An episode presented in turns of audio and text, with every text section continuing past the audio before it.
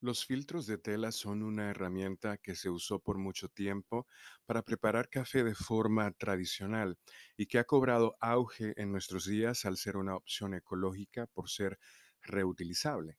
Su diseño es sencillo, una pieza de algodón que puede tener soportes metálicos por donde pasa el café para colarlo y evitar los pozos.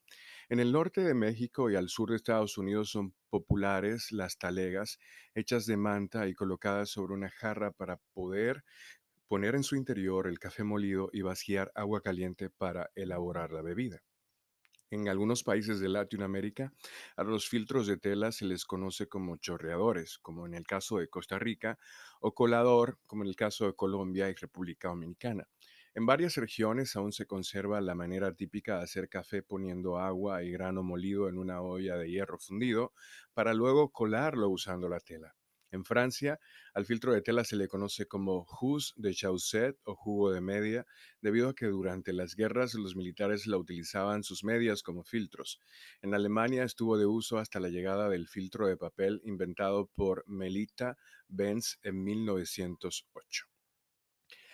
Se puede colocar un filtro de tela en coladores como la Hario B60 o la Chemex. Este accesorio también puede ser utilizado en métodos de vertido, como la Chemex o el Hario B60 en general ofrecen en las tazas una experiencia o sensación de sabor sin los aceites ni el sedimento, que es muy parecido a lo que logra el papel, solo que en esta ocasión sí van a pasar algunos.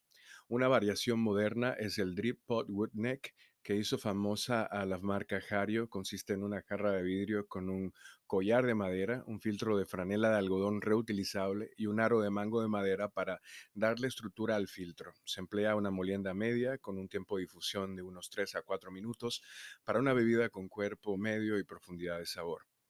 El Coffee Sock ofrece a su vez filtros para Chemex. El resultado es una preparación con mínimo de residuos, aromática y con cuerpo medio. En ambos casos es necesario hervir el filtro en agua durante 10 minutos antes de usarlo como una manera de curar la tela.